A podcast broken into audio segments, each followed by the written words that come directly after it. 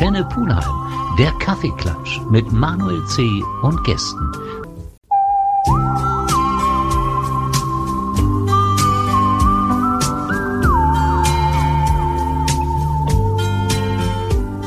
Antenne Pulheim, der Kaffeeklatsch mit Manuel C. und Gästen. Kaffeeklatsch bei Antenne Pulheim. Heute geht es mal um das Leben im Allgemeinen und im Besonderen. Ich habe zwei Gäste bei mir, die haben ein Thema mitgebracht in Form eines Buches. Stellt euch mal bitte vor und sagt uns, worum es heute gehen wird. Ich bin Peter Groß und äh, bin Psychotherapeut, psychologischer Psychotherapeut und äh, ich mache seit 40 Jahren äh, Psychotherapie in mhm. eigener Praxis und ich habe außerdem noch mehrere Jahre in der Großindustrie gearbeitet, Lufthansa und Hapag-Lloyd als Betriebspsychologe. Und du bist? Mein Name ist Jürgen Orthaus und ich war über 25 Jahre Redakteur beim Westdeutschen Rundfunk und habe da Peter Groß kennengelernt in meinen Sendungen, wo wir häufig psychologische Themen behandelt haben und äh, so haben wir uns über die Jahre kennengelernt und irgendwann kam die Frage auf, ich habe so viel Erfahrung als Psychotherapeut, können wir nicht mal ein Buch daraus machen? So fing die Geschichte dieses Buches an. Das heißt, daraus ist dann dieses Buch entstanden über einen gewissen Zeitraum, wie ich eben schon erfahren habe. Ihr habt daran wie lange gewerkelt? Fünf Jahre. Fünf, Fünf Jahre. Haben wir uns aber auch vorgenommen, dass ja. wir uns nicht unter Stress setzen. Also wir haben nicht jeden Tag dran gearbeitet. Wir haben einfach gesagt, wir machen uns keinen Stress. Mhm. Wir gehen das ganz in Ruhe mit ruhiger, heiterer Gelassenheit an, dieses Buch. Und deshalb hat es so lange gedauert. Ja, Thema besser leben, also ein Thema, was uns alle interessiert, nicht nur in der heutigen Zeit, wie man besser leben kann, wie man mehr vielleicht für sich und sein Leben erwirken kann. Du machst seit 40 Jahren, sagst du, Psychotherapie. Ist das Gefühl, jetzt ein Buch machen zu wollen, etwas, um eine breitere Masse damit anzusprechen, weil du ja in, in Sitzungen halt immer nur einen Klient möglicherweise ja, bedienst? Ja, genau. Es ist irgendwie bedauerlich, ne, dass man nicht mehr Wirkungsbreite hat mhm. mit, mit dem Wissen, was man in der Zeit und der Berufserfahrung, die man da ansammelt. Und äh, ich habe dann eben das Gefühl gehabt, wenn ich das in, in Buchform, wenn das mal veröffentlicht wird, dann kann ich dann Leute, die anfragen, die mich zum Beispiel nicht bezahlen können, und da gibt es zahlreiche, äh, denen sagen, guck mal, lese mal Kapitel sowieso in dem Buch, da steht es drin, und wenn du dann noch weitere Fragen hast, dann erkläre ich das gerne. Mhm. Und äh, das war eben mit, das habe ich immer wieder, bin ich auf solche Situationen gestoßen. Und deshalb bin ich sehr froh, dass das Ding jetzt in Buchform vorliegt. Jetzt haben wir es in der Hand, jetzt spielen wir erstmal ein bisschen Musik und dann steigen wir vielleicht mal ein, wie das Buch genau in dieser Form entstanden ist.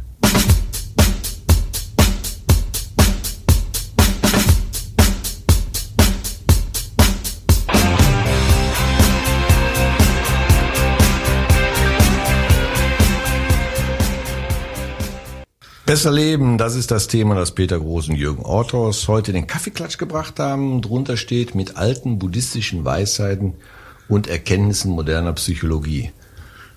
Ja, jetzt kenne ich mich im Buddhismus nicht aus, würde sagen, ist das nicht ein Widerspruch oder sind das nicht zwei verschiedene Lehren? Keineswegs. Also je mehr ich mich mit dem Buddhismus, speziell Zen-Buddhismus beschäftigt habe, desto mehr ist mir aufgefallen, dass da viele wirksame Methoden auch äh, immer darüber gesprochen hat. Also zum Beispiel eine Sache ist, das größte Problem, was die meisten Menschen haben, schließe ich mich nicht vollständig aus, ist, sind die Gedanken. Dass die Gedanken mit einem machen, was sie wollen. Und da Einfluss drauf zu nehmen, also Herr im eigenen Haus zu werden, das, darüber hat der Buddha eben auch gesprochen. Und das sind Dinge, die universale Bedeutung haben. Oder zum Beispiel sich anständig zu verhalten, ist im Buddhismus die Lehre. Also sei nett zu deinen Mitmenschen, zu deinen Lebewesen, zu allen fühlenden Lebewesen, ist einfach ein ganz ein, ein wichtiger Grundsatz. Wenn ich das nicht mache, wird sich das auf die Dauer immer rächen. Jetzt sind wir wieder bei Karma zum Beispiel, also Ursache und Wirkungsprinzip. Und eine weitere Sache, dass eben nichts im Leben Beständigkeit hat, das ist im Buddhismus, das steht auch ganz vorne. Mhm. bis auf eine Sache, ne, was der Erleuchtete dann sozusagen erreicht hat, nämlich die Wahrnehmung selber, das reine Bewusstsein. Das ist das Einzige, was immer da ist. Sonst gäbe es sozusagen die Welt gar nicht. Ohne Wahrnehmung keine Welt. Jürgen, du hast ja mit an dem Buch gearbeitet. Warst du mehr der Interessierte, der ihn dann gefragt hat, oder bist du auch in den Themen Buddhismus und äh, Psychotherapie verankert?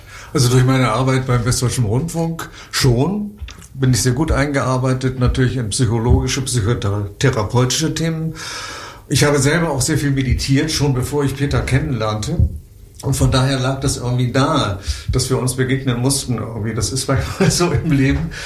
Ähm, und mit der Zahl der Sendungen, an denen Peter teilgenommen hat, stieg auf einmal so das Vertrauen zwischen uns, dass hm. wir uns da bedingungslos aufeinander verlassen können. Und so konnten wir auch dieses Buch wunderbar schreiben. Peter hat die einzelnen Themen vor, äh, vorgeschrieben, was in das Buch rein sollte. Ich habe sie dann strukturiert, redaktionell und so haben wir dann die Gespräche geführt. Und das war wunderbar. Peter konnte frei reden, so wie wir hier jetzt auch, mhm. musste nichts ablesen. Hinterher habe ich das Ganze dann redaktionell bearbeitet noch mit Zwischentiteln versehen, Zitaten versehen und noch ein paar wissenschaftliche Studien dazu geschrieben etc. Peter hat das Ganze dann angeguckt, hat gesagt, ja okay, so machen wir es. So ist das Buch entstanden. Eine sehr, sehr, schöne Arbeit. Und das mhm. Schöne ist, dass das Alleinstellungsmerkmal dieses Buches, es gibt ja psychotherapeutische Ratgeber wie Sand am Meer, jedes Jahr erscheinen, ich weiß nicht wie viele. Aber die Kombination zwischen Buddhismus, und Psychotherapie. Die gibt es ganz, ganz selten. Und da ist Peter eine der wenigen Menschen in Deutschland, die seit 40 Jahren beide Disziplinen, Buddhismus und Psychotherapie, beherrschen und auch selber leben. Und das war das, ist das Tolle an diesem Buch. Da steht hier alles drin. Seine Erfahrungen, die sind hier dokumentiert. Wir könnten jetzt eigentlich aufhören, noch eine kurze Verkaufsempfehlung und Einkaufsempfehlung machen. Aber wir machen jetzt erstmal Musik.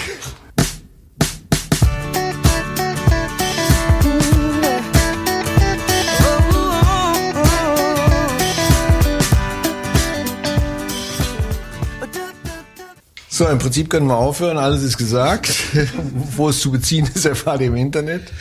Aber was mich natürlich interessiert ist, ähm, oder von meiner Denke auch, es gibt eine Wahrheit, es gibt verschiedene Möglichkeiten, an diese Wahrheit heranzukommen. Das ist einmal die Psychotherapie, das ist einmal der Buddhismus und es gibt verschiedenste Ansätze. Aber offensichtlich gibt es ja mehrere Parallelen, was äh, Psychotherapie und Buddhismus angeht. Ja, genau.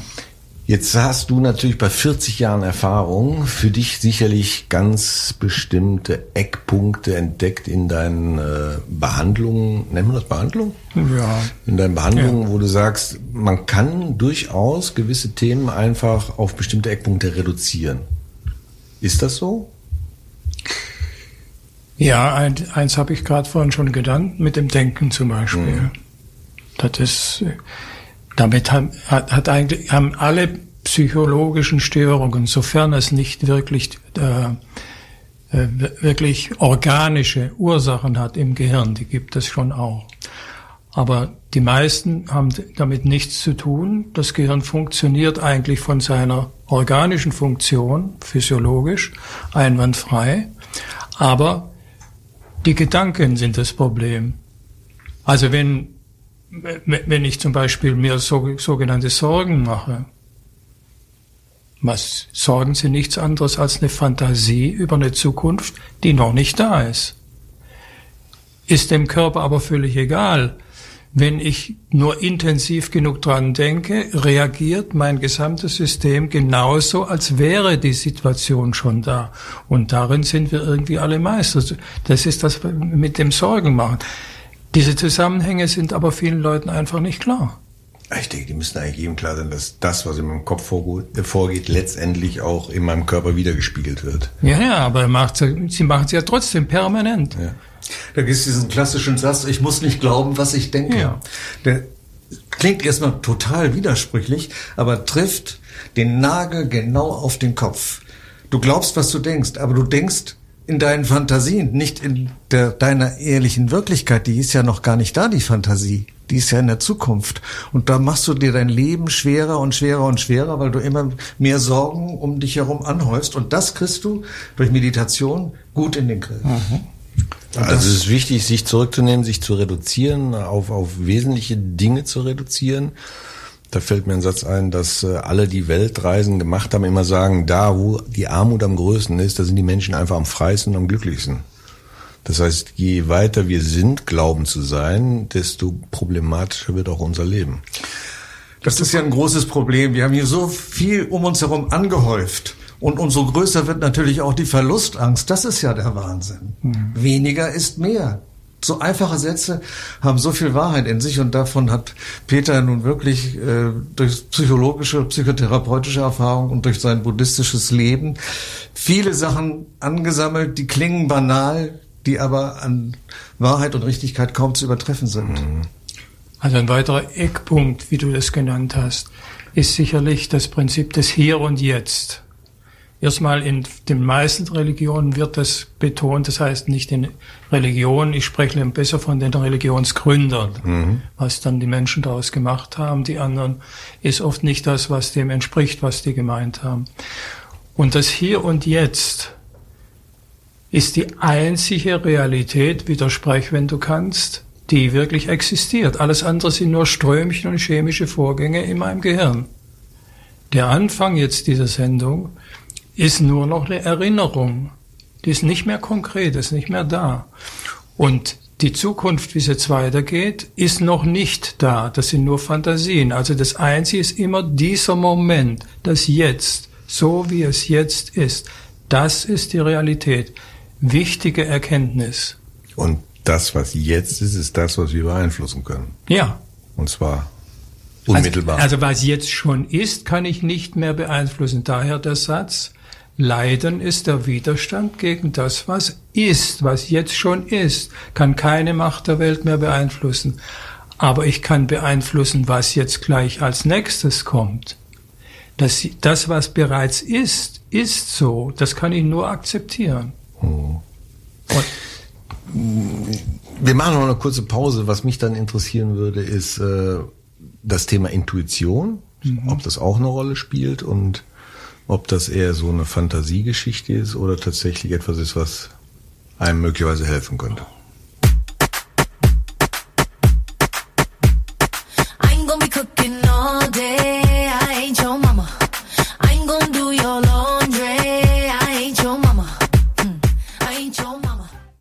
Peter Groß und Jürgen Orthaus stellen mir das bessere Leben in Form eines Buches vor.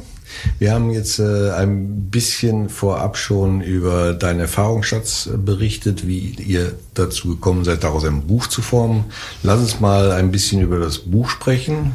Vorher vielleicht noch mal kurz zu meiner Anmerkung eben. Intuition, ist das ein Thema, was eine Rolle spielt oder würdest du ja sagen, das ist einfach eine Erfahrungsgeschichte und die spielt eine Rolle, aber man soll sich nicht darauf verlassen? Richtig, letzteres. Letzteres. Ja, letzteres. Mhm. Wäre vorsichtig damit. 40 Jahre hast du oder habt ihr zusammen hier in diesem Buch gebündelt. Wie geht man da vor? Wie strukturiert man das? Hat man verschiedenste Problemfälle und sagt, hier ist der Ansatz dafür, hier ist der Ansatz hierfür oder wie ist genau, halt der Vorgang? Genau, ich habe also im, im Lauf meiner, meines Berufslebens festgestellt, dass bestimmte Themen immer, immer häufig und regelmäßig auftauchen. Das war zum Beispiel äh, Sachen wie, ich kann das nicht akzeptieren, ich bin mit dem, ich bin fast nie im Hier und Jetzt, ich bin immer in der Zukunft oder in der Vergangenheit mit meinen Gedanken. Äh, das waren Dinge wie Verzeihen, haben viele Menschen enorme Schwierigkeiten damit mhm. und eine enorme Belastung dadurch. Dann natürlich das Thema Liebe, was das überhaupt ist und die Unterscheidung äh, zwischen Verliebtsein, was ein biologischer Mechanismus ist, der der Erhaltung der Art letztlich dient, meiner Meinung nach. Das klingt aber nüchtern. Ja, ja, verliebt sein, ne? Schmetterlinge im Bauch, da werden jede Menge Hormone ausgeschüttet und man hat die berühmte rosa Brille auf. Und das wird oft verwechselt oder, oder wird immer angenommen, ja, wenn ich jetzt mit diesem Partner zusammengehe, dann bleibt es immer so. Ist nicht? Nein, nein, es ist, es ist nicht. Das, das, das löst sich, wenn sozusagen, ich denke jetzt evolutionsbiologisch, ja. dann auf, wenn sozusagen die, Fort, äh, die Fortpflanzungspflicht hätte erfüllt werden können. Aber spätestens nach, nach mehreren Jahren kann wieder mal aufflammen, äh, äh, meistens dann für andere. Üblerweise. Also ein anderes, und damit haben eben Leute Riesenprobleme. Eifersucht ist zum Beispiel eines der Standardthemen. Eifersucht ist ja nichts anderes als Besitz. Ich, du bist mein, heißt es in den Schlagertexten. Also Verlustangst wieder. Ja, was für ein Wahnsinn. Wie kann, die Sklaverei ist längst abgeschafft, sage ich dann immer. Wie kann jemand mir gehören? Wie kann ein Körper mir gehören? Das ist, das ist nicht, das ist, das ist unmenschlich, ne? das ist furchtbar. Und äh, daher Eifersucht ist eine Leidenschaft, die mit Eifersucht was Leidenschaft, bekanntes. Sprichwort, wie wahr, habe ich festgestellt, kann die absolute Hölle werden für beide Partner. ja, wie, wie, geht man, wenn wir jetzt schon mal bei dem Thema sind, ja. wie geht man dieses Thema an? Wie, wie kann man sich davon lösen? Es gibt nur eine Möglichkeit und das ist, jetzt sprechen wir mal von Vertrauen. Vertrauen ist auch eine der zentralen Eckpunkte. Ein Leben ohne Vertrauen, wenn man sich mal im Extrem vorstellt, ich misstraue allem und jedem, auch noch mir selber auch noch, ne? dann bin ich immer aus der Hut, auf der Hut. Der Hugh Hefner, einer der reichsten Menschen der Welt seiner Zeit, dieser äh, Erfinder von Flugzeugen und Fabrikant von Flugzeugen, der hat es auf die Spitze getrieben. Der war, der war sowas von misstrauisch, dass er in ein, ein Hotel gekauft hat, das sich an einem Zimmer verbarrikadiert hat. Er hat niemand mehr reingelassen in seinen letzten Lebensjahren und nur das Essen wurde, nachdem Vorkoster das geprüft haben, ihm durch einen schmalen Spalt durch die Tür durchgereicht, weil er sich sonst total unsicher gefühlt hat. Niemand mehr vertraut. Überhaupt niemand. Das ist bei Putin genauso, nicht? Dessen Fäkalien werden sogar eingesammelt, Auf wenn er irgendwo jetzt. auf Reisen ist. Doch, es ist Tatsache. Und was macht man dann damit? Die Antwort müssen Sie sich selber geben. Das kann ich nicht sagen. Also, reines Missbrauch. Ja, ich stelle mir, wo du jetzt gerade Putin ansprichst, eh vor, wie der eigentlich leben, sich umgeben muss, weil da ja doch der eine oder andere durchaus ein Interesse hätte, mhm. Ihn zu exekutieren. Und mhm. wir fragen uns alle, wieso geht das nicht? Aber offensichtlich hat er da die Möglichkeit. Aber was ich nochmal dazu sagen möchte, was Bitte. Peter gerade eben angesprochen hat, das sind ganz elementare Dinge und die haben wir ganz in den Anfang gestellt des Buches, in, das, äh, in den ersten Abschnitt, nämlich was ist Liebe? Und zwar nicht nur die Liebe zum Menschen, sondern die Liebe zu allem was da ist, was man sich vorstellen kann. Das ist was völlig anderes als so eine Beziehungsliebe. Das zweite große Thema, was alle auch psychologischen Aspekte betrifft, das ist das Thema des Vertrauens. Da sind wir gerade. Hm. Und das dritte Thema ist, das haben wir noch nicht angesprochen, die Dankbarkeit. Wenn du dankbar bist für alles, was du hast, lebst du ziemlich glücklich. Weil du hast ja immer etwas, worüber du dich freust. Und selbst, das beschreibt Peter an verschiedenen Stellen des Buches, Leute, die sich mit dem Motorrad zum Krüppel gefahren haben, können noch sehr, sehr dankbar sein, dass sie noch sprechen, essen, lachen können, sich bewegen können, zwar nicht so gut wie andere, aber immerhin ist es immer etwas da und das muss man erkennen, das muss man sehen. Das sind so Schlüsselpunkte, die in diesem Buch häufig aufgegriffen werden. Es ist ein bisschen redundant geschrieben, bewusst, damit die Wiedererkennbarkeit da ist und auf einmal verinnerlicht sich das. Und das kann man schön mitnehmen. Wir machen noch mal eine kurze Pause und dann würde ich gerne mal diese Begrifflichkeiten, die du da gerade angesprochen hast, aus eurer Sicht definieren wollen.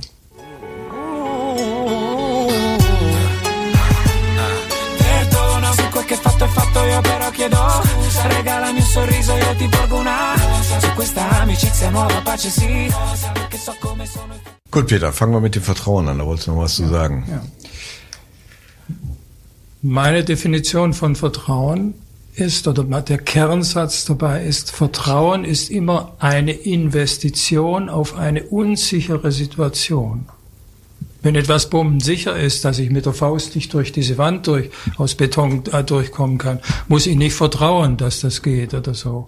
Wenn ich aber in dem Moment, aber wo ich alles, was unsicher ist, ne, da brauche ich Vertrauen. Und was den Leuten oft nicht klar ist, dass es, der andere kann mir nie beweisen, dass er vertrauenswürdig ist. Niemals. Der kann am Schluss, der noch ein, ein treuer Angestellter kann irgendwann doch mal in Geldnot kommen und dann mit der Kasse durchbrennen. Hat's alles schon gegeben. Ja, keine Frage. Das heißt, ich, ich muss Vertrauen immer wieder neu investieren. Das gilt für, für menschliche Beziehungen. Wenn ich das nicht mache, geht's mir wie dem Hugh Hefner. Ich bin sozusagen, ich mauer mich lebendig in einer Schutzmauer ein, durch die nichts und niemand mehr durchkommt. Und äh, dann bin ich ein einsamer Mensch und ich werde einsam sterben. Also das ist wichtig, da immer wieder rein zu investieren. Ja, richtig. Auch wenn man durchaus das eine oder andere Mal enttäuscht wird, das gehört einfach dazu. Ich muss investieren. Es ist ein Wagnis, selbstverständlich. Und es kann auch schiefgehen. Aber wenn ich das nicht mache, sind die Konsequenzen fürchterlich. Also du würdest immer dazu ermuntern, Vertrauen zu generieren, Vertrauen zu haben. Man kann es natürlich ein bisschen reduzieren, wenn man enttäuscht wird, oder würdest du dann einfach das Problem nehmen, ansprechen und sagen, pass mal auf, ich vertraue dir an den Punkt, da hast du es jetzt nicht geliefert, lass uns mal neu ansetzen? Also Vertrauen, Vertrauen erzeugt auch auf die Dauer Vertrauen und Misstrauen erzeugt auf die Dauer Misstrauen. In dem Moment, natürlich kann Vertrauen missbraucht werden, keine Frage. Aber mir hat mal jemand, äh, ich habe mal in Hamburg gearbeitet, eine Zeit lang, da habe ich jemanden getroffen vom Kiez, der sich da gut auskannte, wie ich später ge äh, gehört habe. Sagt er, mit einem Anruf könnte ich jemand engagieren, der dich umbringt, wärst du äh, morgen früh tot. Hat er, wie ich sehe, Gott sei Dank nicht gemacht. Nein, hat er nicht gemacht. Und der, und ich habe gesagt, muss ich jetzt Angst vor dir haben? Sagt er, mit dir? Doch nicht. Du bist ein so harmloses Kerlchen, das sieht man dir gleich an. Ne? Du, du, du vertraust, du setzt dich mit so einem Typ wie mir, mit mir zusammen in einer, in, einer, in einer Kneipe, du weißt gar nicht, wer ich bin, erzählst ihm alles Mögliche und weißt gar nicht, in welcher Gefahr du schwebst. Du stellst aber keine Gefahr für andere dar dadurch, weil du eben ein vertrauensvoller Mensch bist. Was sollen wir tun? Du bist nicht gefährlich. Also Vertrauen, ganz wichtiger Punkt. Dann wollten wir das Thema Liebe nochmal aufnehmen. Wie definiert ihr das? Oder? Also Liebe, wirkliche Liebe ist, weil der Begriff so missbräuchlich verwendet wird, ist Wohlwollen. Mhm. Ich möchte, dass es dir und allen, wenn ich das ausweite, das Gesamte gut geht. Wohl, also Wohlwollen mit Bindestrich. Äh, die normale Liebe, die nach dem Verliebtsein gewöhnlich kommt, ist, was ich Bedürfnisliebe nenne. Solange du mir lieferst, was ich brauche, Anerkennung, Geld, Sexualität oder sonst etwas, gebe ich dir meine sogenannte Liebe. Aber wehe, du machst es nicht mehr, dann probiere ich es noch ein bisschen aus und dann sage ich, ja, das war doch nicht die Geschäftsidee. Warum bin ich denn mit dir zusammengegangen? Es sollte mir doch besser gehen mit dir als ohne dich. Tschüss. Und auf der Basis existieren leider die, und zwar oft auch sehr gut, die meisten Beziehungen, vor allem die langlebigen Beziehungen auch, ne, weil, weil man, und weil man da sozusagen gelernt hat, auf die Dauer kriege ich von dem anderen das, was ich brauche und ich gebe ihm auch das, was ich brauche. Wobei sich daraus dann eben die letzte Form der Liebe entwickelt. Im, im, die Griechen haben das Agape genannt, die bedingungslose Liebe. Es liebt sozusagen aus mir heraus. Wie eine Wolke, die schwer ist von Regen, der ist eigentlich egal, wo der Regen hinfällt, die ist erleichtert, dass sie regnen kann. Und diese Art von Liebe ist aber, das, das kriegt man nicht in die Wege gelegt. Kinder sind total egoistisch. Die Babys kommen total egoistisch auf die Welt. Lebenserhaltung in Klammern. Sondern das ist etwas, was man mit der Zeit, wenn man Glück hat, lernen kann.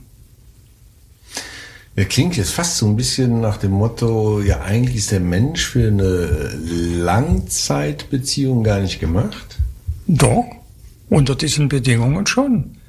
Wenn ich anerkenne, dass ich, dass es sozusagen eine Gemeinschaft ist, die auf einem Vertrag auf Gegenseitigkeit beruht. Boah, der klingt so nüchtern. Ja, natürlich ist das nüchtern.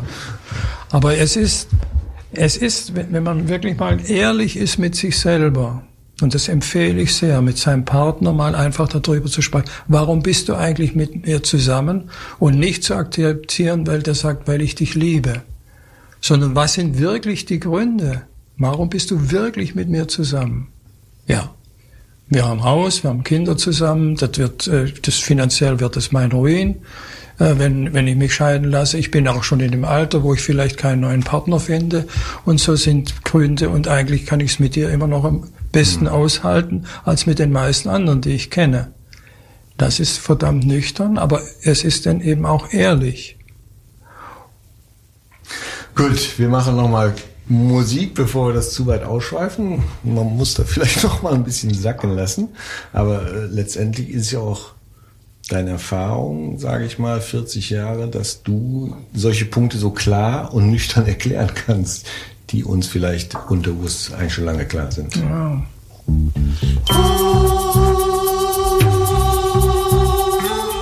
Ja, mit Erschrecken stelle ich fest, wir sind schon fast am Ende. Man kann natürlich über diese Themen lange, lange und oft diskutieren. Sie sind so vielschichtig und vielseitig, dass jeder was dazu auch sagen könnte, wenn er wollte. Ihr habt jetzt die Kernkompetenz dazu.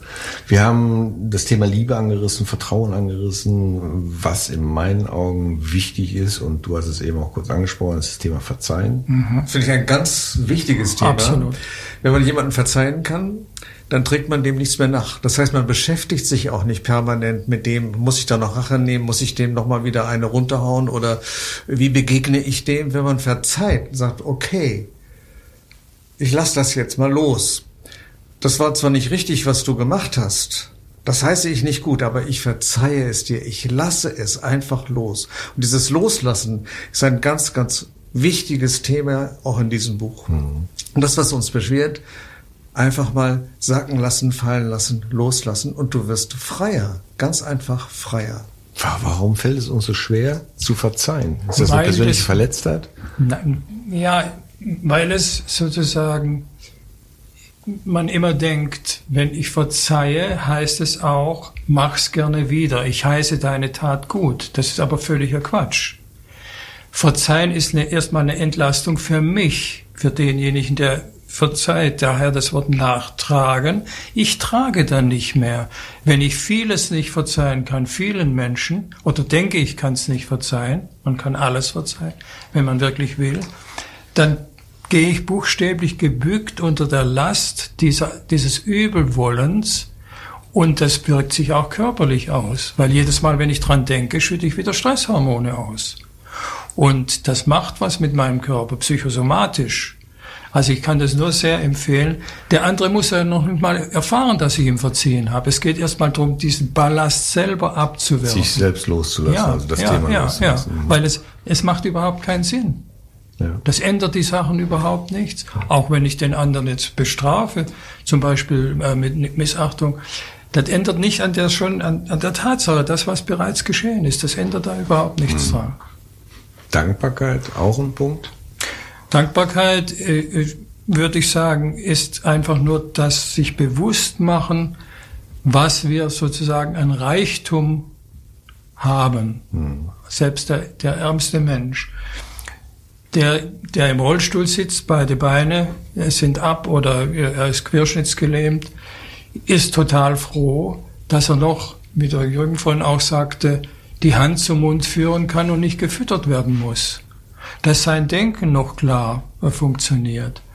Es gibt also immer etwas, und deshalb empfehle ich immer als Übung vor Einschlafen, was mache ich selber immer, drei Dinge, für die ich an diesem Tag dankbar sein kann. Dann schlafe ich mit einem guten Gefühl ein. Bei mir ist es zum Beispiel meine geliebte Tea Time, die in Wirklichkeit ein Milchkaffee Time ist, wo ich eine halbe Brezel äh, noch dazu esse mit Butter. Und das macht mir ein großes Vergnügen. Dann denke ich da zum Beispiel daran. Oder ich denke dran, dass ein Streit beigelegt wurde mit meiner Frau. Oder ich denke dran, äh, dass äh, ich heute äh, zum Beispiel eine gute Nachricht vom Arzt gekriegt habe mhm. und so weiter. Ich finde ich find immer was, einfach nur drei Dinge. Es, es gibt ja auch immer Dinge, über die man im Laufe eines Tages immer dankbar sein kann. Richtig. Ich mache zum Beispiel eine ganz bekloppte Geschichte, weil ich das in irgendeinem YouTube-Video gesehen habe von einer Dozentin, die erklärt hat, wenn du 45 Sekunden lang auf richtig Grinsen machst, ja. dann fühlt sich der Körper einfach wohl. Da werden Hormone ausgeschüttet und du hast das Gefühl, dir geht's gut. Genau. 68, vergesst die Zahl immer wieder, Muskelgruppen sind am, am, am Lächeln beteiligt. Deshalb mache ich, gut, dass du es erwähnst, eine tägliche Übung, die meine Zen-Meisterin mir empfohlen hat. Ich guck drei Minuten in den Spiegel und lächle mich selber an. Hat zwei Effekte. Das eine ist, ich schaue mich selber liebevoll an, akzeptiere mich, wie ich bin. Und das zweite ist, dass durch das Lächeln entsprechende hormonale hm.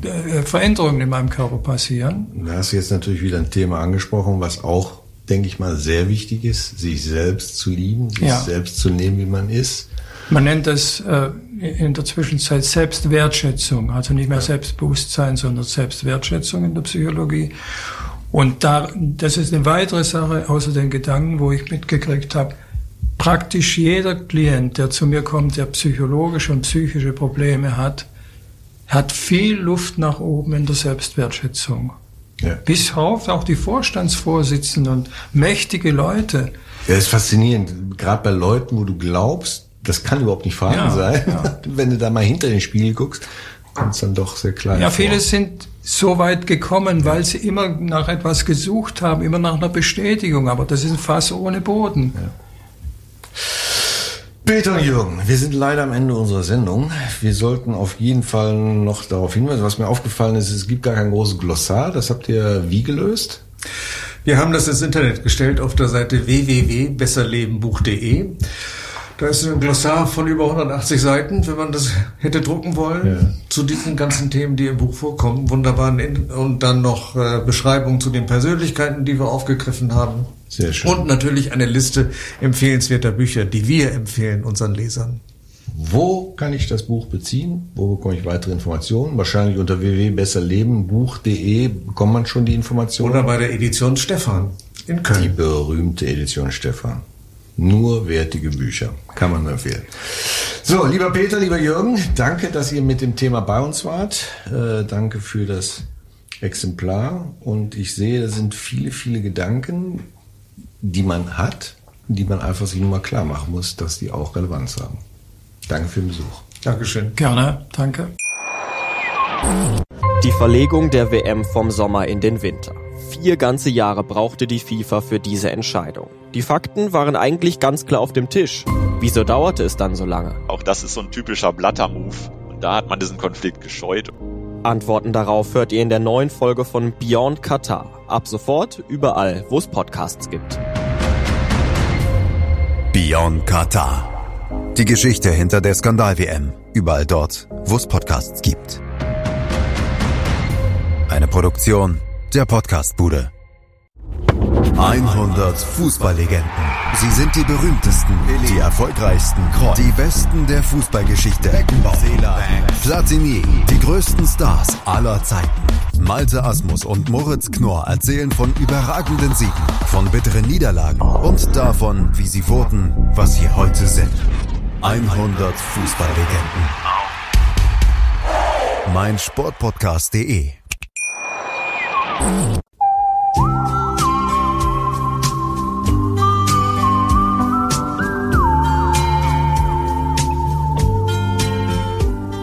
Antenne Pulheim, der Kaffeeklatsch mit Manuel C. und Gästen.